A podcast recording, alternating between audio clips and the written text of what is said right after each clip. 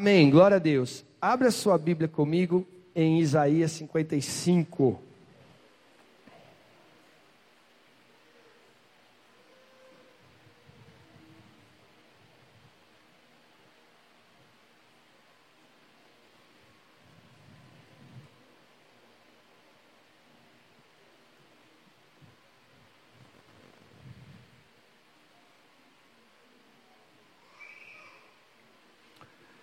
É, eu vou, vou começar lendo aqueles que são provavelmente os versículos mais conhecidos deste texto, mas depois a gente vai ler o, o texto inteiro e explicar. Mas começa no versículo 8. Vamos ler até o 9, só para a gente começar. Isaías 55, 8 e 9. Acharam aí? Se não achou, olha para a parede que está aqui atrás. Pois os meus pensamentos não são os pensamentos de vocês, nem os seus caminhos os meus caminhos, declara o Senhor. Assim como os céus são mais altos do que a terra, também os meus caminhos são mais altos do que os seus caminhos, e os meus pensamentos mais altos que os seus pensamentos. Até aqui. Fecha seus olhos, vamos orar. Pai querido, muito obrigado pelo que o Senhor já fez deste culto, pelo que o Senhor tem feito nas nossas vidas.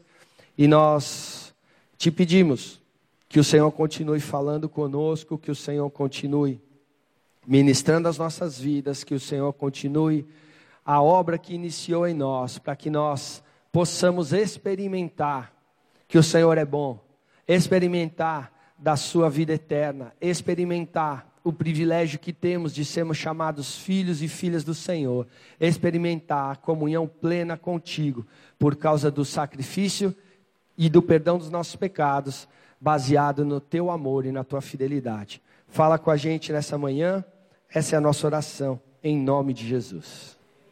Queridos, a gente vem de um tempo de acampamento onde muitas palavras foram ditas, muita revelação foi trazida, palavra de Deus para a igreja, através das escrituras, palavra de Deus individualmente, como os testemunhos que foram dados, as ministrações. E isso é muito interessante. E quando a gente vê no texto que fala que os pensamentos do Senhor e os caminhos dele são mais elevados, isso para nós dá uma dimensão de quão importante é a gente prestar atenção na palavra de Deus, buscar a palavra de Deus. E o, o, texto vai continuar nos versículos seguintes, dizendo que assim como a chuva e a neve são derramadas sobre a terra e não voltam sem que produzam o efeito que o Senhor é, planejou, assim é a palavra dele. Ou seja, tem um poder, esses pensamentos, essas intenções são reveladas através do Senhor, através dos, pelo Senhor, através da palavra. Assim como nós individualmente não conseguimos conhecer o que cada um pensa, a menos que a gente se expresse em palavra, a gente jamais vai conhecer os pensamentos, os caminhos do Senhor, que são muito maiores e melhores do que o nosso, a não ser que a gente conheça a palavra de Deus. E essa palavra, ela foi deixada para nós através das Escrituras, ela foi deixada para nós através do relato das Escrituras sobre Jesus, porque Jesus é o Verbo, e ela também é deixada para nós através do testemunho dos irmãos da igreja, quando este está alinhada com a palavra de Deus, com a revelação de Deus na história. Então, o Senhor é claro em dizer: passarão céus e terra, mas a minha palavra jamais passará. É eterna. O Senhor enviou a sua palavra, enviou Jesus e a sua palavra para que fôssemos salvos. E é importante que a gente preste atenção à palavra de Deus. Nós ouvimos muita coisa nesse fim de semana e temos constantemente estudado nos GCs, aqui na igreja, a palavra de Deus. E é muito importante como a gente recebe, acolhe e vive em relação à palavra de Deus. E esse esse capítulo de Isaías, ele vem falando uma coisa muito interessante. Eu quero, desde o começo, a gente vai ler versículo por versículo, não são muitos, e a gente vai entender um pouquinho do processo de revelação de Deus. Vocês estão dispostos? Quem está afim de ouvir a palavra de Deus aí? Amém, glória a Deus. Como a Mônica falou, não é sobre nós, pastores, não é sobre a placa da igreja, é sobre Ele. E a palavra dele, Ele deixou registrada a nós. O capítulo 55, ele começa com um convite. Ele está falando, o profeta Isaías, à igreja, a igreja, a nação de Israel, que estava cativa em Babilônia, e que o Senhor enviava a sua palavra para alertar do que ia fazer, cumprir suas promessas, inclusive da salvação. E aí, no meio desse, desse contexto, desse cenário, Isaías vem e fala: Venham todos vocês que estão com sede, venham às águas, e vocês que não possuem dinheiro, venham, comprem e comam. Venham, compre vinho e leite, sem dinheiro e sem custo. Cara, que convite. A gente acabou de ver que os conselhos, os caminhos, a palavra, os propósitos de Deus são muito mais elevados, e é isso que ele vai continuar dizendo no texto. E ele fala assim, galera, em outras palavras, nem todo o dinheiro do mundo valeria a pena ou seria suficiente para comprar o acesso ao coração, à mente de Deus revelada na Sua palavra.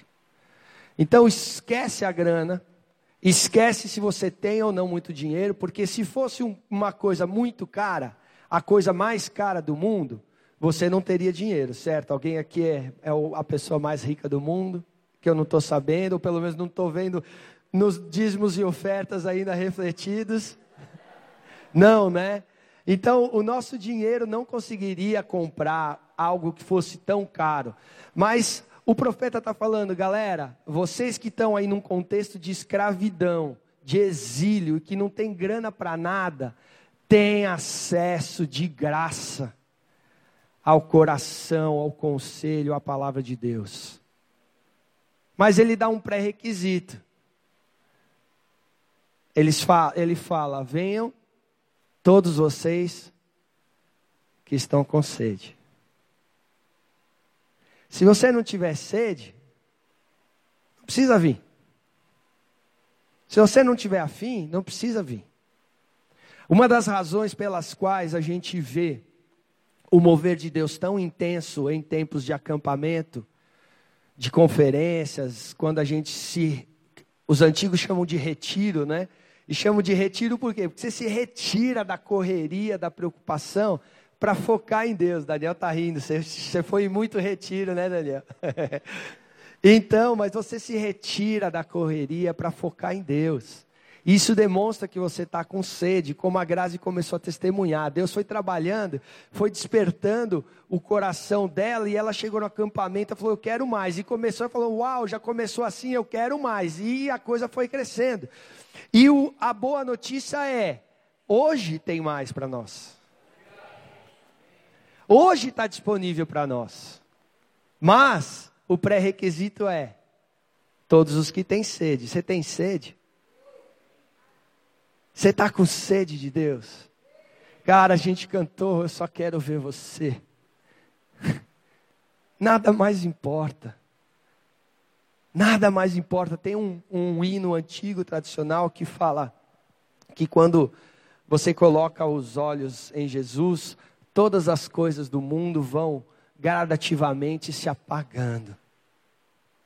A gente estudou as cartas de Apocalipse e vimos que eu, ele se apresenta com a, como aquele que tem o rosto mais brilhante ao sol do meio-dia.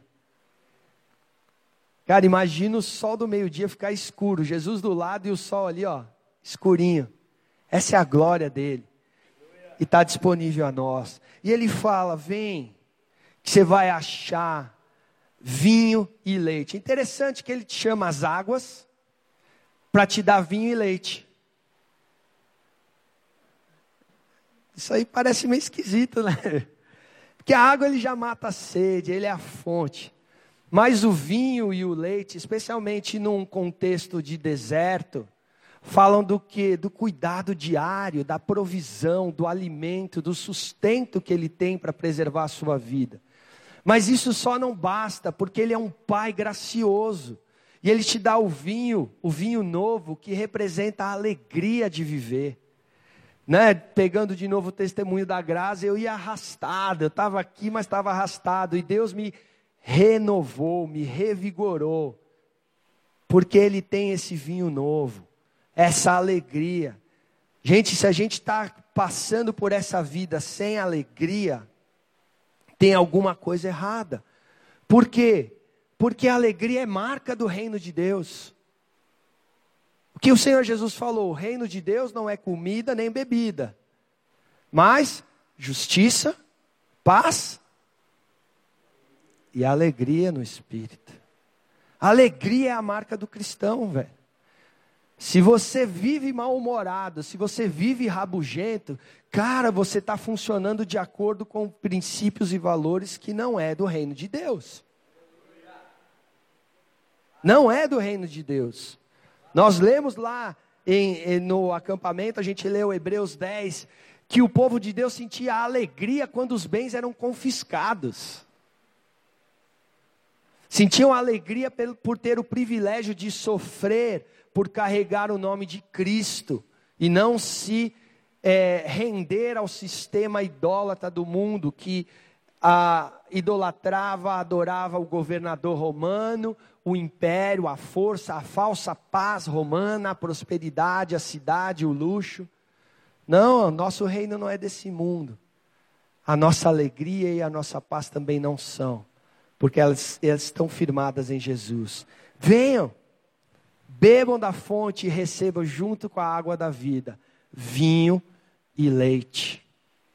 E o, e o texto do profeta, ele continua a partir do versículo 2, dando o hashtag fica a dica do Isaías. Por que gastar dinheiro naquilo que não é pão e o seu trabalho árduo naquilo que não satisfaz? Escutem-me Escutem-me e comam o que é bom, e a alma de vocês se deliciará com a mais fina refeição. Dê-me ouvidos e venham a mim, ouçam-me, para que a sua alma viva. Farei uma aliança eterna com vocês, minha fidelidade prometida a Davi. O Senhor fala: por que, que vocês estão perdendo tempo? correndo atrás do que não é pão, do que não sacia a sua alma, do que não alimenta, do que não traz proveito nem para você, nem para aqueles que vivem ao seu redor. Por que se fatigar? Por que desmaiar? Por que se esgotar? Por que ficar aí exausto correndo atrás do que não é eterno, do que não alimenta? De novo o convite é: escutem-me, ouçam-me, deem ouvidos a mim.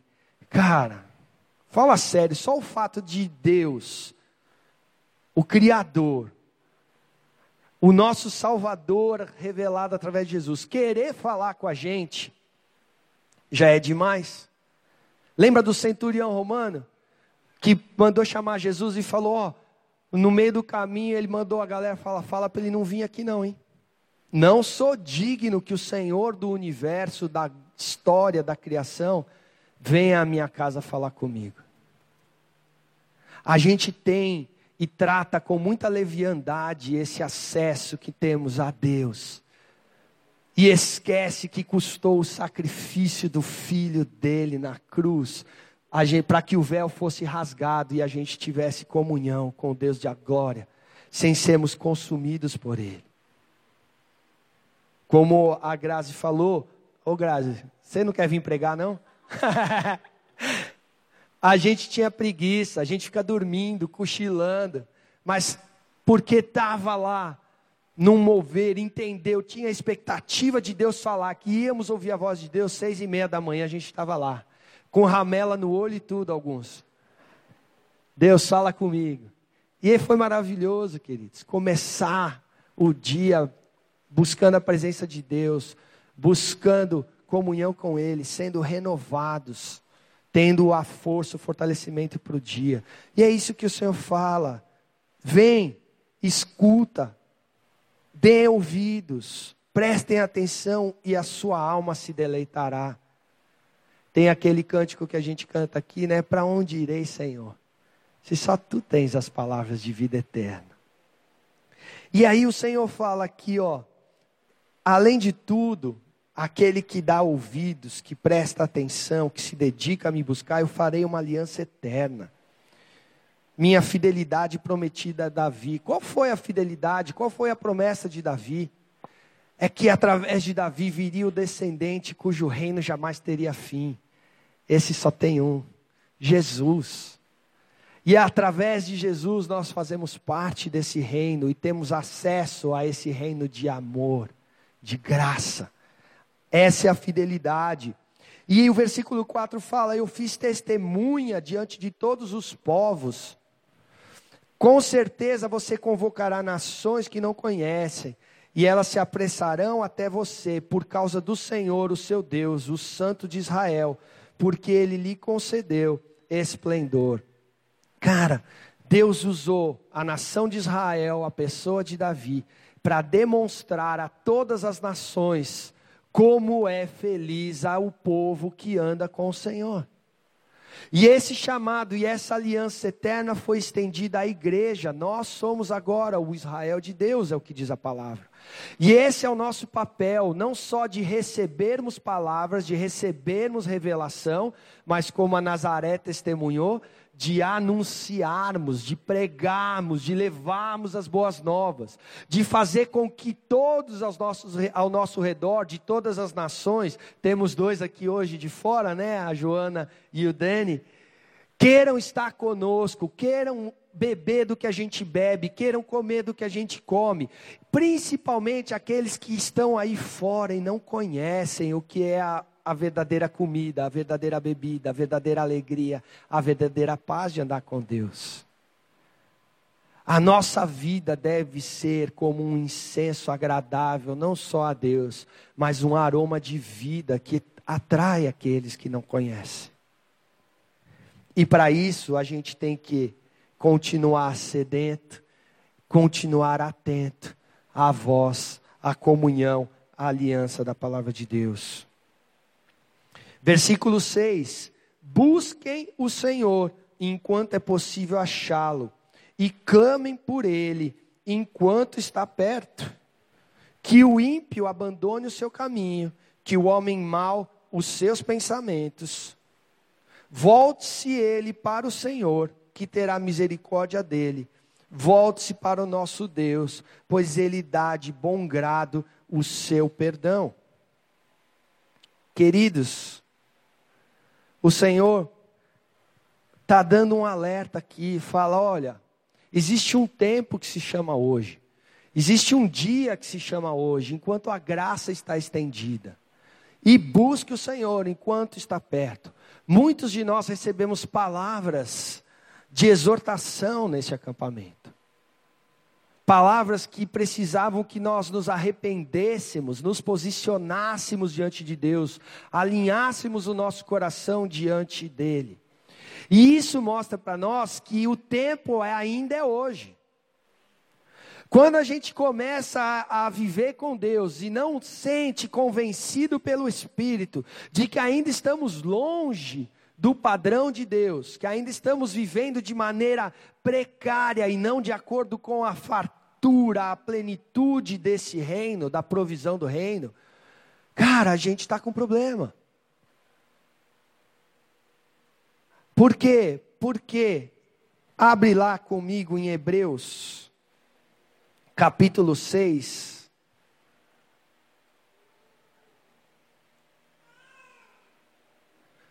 E vamos ler do versículo 7 ao 12. Porque junto com a revelação que Israel tinha, ele tinha uma responsabilidade de testemunhar e de viver de acordo com essa palavra. E este princípio, este valor permanece para a igreja hoje. Você que conhece a Deus tem a responsabilidade de viver e testemunhar de acordo com Ele. Olha o que diz o capítulo 6 de Hebreus, o versículo 7. E pensa em todos vocês que têm esse monte de testemunho e palavras daquilo que Deus falou com você nesses dias de acampamento e tem falado nesses dias. Diz assim a palavra de Deus: Pois a terra que absorve a chuva, que cai frequentemente e dá colheita proveitosa àqueles que a cultivam, recebe a bênção de Deus. Mas a terra que produz espinho e ervas daninhas é inútil e logo será amaldiçoada. Seu fim é ser queimada. Amados, mesmo falando desta forma, estamos convictos de coisas melhores em relação a vocês, coisas próprias da salvação. Deus não é injusto, Ele não se esquecerá do trabalho de vocês e do amor que demonstraram por Ele, pois ajudaram os santos e continuam a ajudá-los. Queremos que cada um de vocês mostre essa mesma prontidão até o fim, para que tenham a plena certeza da esperança, de modo que vocês não se tornem negligentes, mas imitem aqueles que, por meio da fé e da paciência, recebem a herança prometida. Queridos, essa é a palavra de Deus para nós, no dia de hoje, para a igreja. Cara, a gente tem recebido o conselho, a gente tem recebido a palavra que vem como chuva, a gente tem visto o efeito, mas a gente precisa que ela produza fruto. Porque se a gente só recebe palavra, só recebe chuva e não ara a nossa terra, e é interessante que ela fala que a palavra de Deus, a gente vai ler de novo lá, em Isaías, ela produz semente e fruto para o agricultor, para aquele que trabalha a terra. E o, o, o autor de Hebreus fala que vocês precisam continuar perseverando até o fim ouvindo, acolhendo, se alinhando e praticando a palavra de Deus. Nós não estamos falando de autoajuda, nós não estamos falando de uma filosofia, nós não estamos falando de uma diquinha de Facebook, nós estamos falando da palavra do Deus eterno, que criou e sustenta todas as coisas, que sabe aquilo que você precisa para viver em bênção, em liberdade, em alegria, em paz, satisfeito, entrando no descanso, deixando de ser inimigo de Deus e dos outros, porque recebeu a graça dele. Mas você e eu não podemos adotar uma postura negligente você recebeu a palavra de Deus, tem ouvido a palavra de Deus, você tem a revelação e agora é a sua responsabilidade preparar a terra, deixar que essa semente brote, que essa palavra gere as sementes da palavra e alinhar a sua vida e falar: Eu quero viver de acordo com o reino de Deus. Por quê? Porque senão a terra não serve para nada, está aproximando o dia de receber juízo. Não adianta você ir lá e receber um monte de palavra, receber, experimentar a bênção, a libertação do Senhor e voltar para a sua prática antiga de vida. Você está expondo Cristo à vergonha, está fazendo do sacrifício dele na cruz que comprou essa liberdade para você, algo é, inútil, algo sem valor, algo profano. E é isso que o autor de Hebreus fala em 6. Se você experimentou o convencimento do Espírito, o poder do, do reino vindouro e desprezou, não resta arrependimento, porque conscientemente você está rejeitando ao conselho, não de homens, mas de Deus. Mas o que ele fala no autor de Hebreus é: em relação a vocês, eu estou convicto de coisas melhores, pertinentes à salvação. Eu sei que vocês não são desse tipo. Eu sei que vocês não são desses que desanimam, que desistem, que menosprezam a palavra de Deus. Eu espero em relação a vocês coisas melhores e frutos dignos de salvação. Posso ouvir um amém? Não só eu, os irmãos que vieram nos abençoar, eles vêm aqui para nos estimular a fé, as boas obras e, acima de tudo, a perseverança, mas a perseverança até o fim, para que a gente obtenha o fruto da nossa esperança, é o que o autor de Hebreus fala. Galera, foi bênção demais, mas tem duas boas novas. A primeira é: agora começa a viver isso que você vai experimentar os frutos. Você vai ver isso acontecendo na sua vida, na nossa igreja. E a segunda é: Deus tem mais. E Deus está do seu lado. O dia é hoje, você continua recebendo a palavra de Deus. Então se alinha a ela, presta atenção, acolhe, abriga, e Deus vai trazer o fruto. Amém? Glória a Deus. É a palavra de Deus, não é minha. Não fica bravo comigo, não. Queridos, a gente não pode ser negligente. Aliás, Jesus falou, né? Não, Tiago falou. Jesus também falou, porque o Tiago repete as palavras do Sermão do Monte. Mas Tiago fala, né? Para não ser negligente, sim praticante da palavra de Deus. Vamos continuar o texto. Então o Senhor fala: olha, é isso aí, galera. Que o ímpio abandone o seu caminho, o homem mau, e todo mundo se arrependa, volte para o Senhor, porque Ele tem misericórdia. Ele dá de bom grado o seu perdão, mas não faz disso barata, coisa barata. E aí ele fala: assim como os céus são mais altos do que a terra, os meus caminhos são mais altos que os seus caminhos, os meus pensamentos mais altos que os seus pensamentos. Assim como a chuva e a neve descem dos céus e não voltam para ele sem regarem a terra e fazerem brotar e florescer para produzir semente para o semeador, ou outras versões, o agricultor, e pão para o que come, assim também ocorre com a palavra que sai da minha boca. Não voltará vazia, mas fará o que deseja atingirá o propósito para o qual a enviei. Você pode confiar na palavra de Deus, na promessa de Deus, mesmo que você não veja, ela está preparando o solo e no tempo certo vai brotar, vai gerar, vai gerar frutos. No versículo 12 ele fala de um êxodo prometido para aquela galera e para nós é um novo êxodo. Vocês sairão em júbilo e serão conduzidos em paz os montes e as colinas romperão em canto diante de vocês, e todas as árvores do canto baterão palmas. Cara, é meio fábula, né? É, é, é, é, linguagem figurativa. Mas eu entendo que a natureza toda celebra quando o povo de Deus vive na liberdade e na bênção da comunhão que ele tem.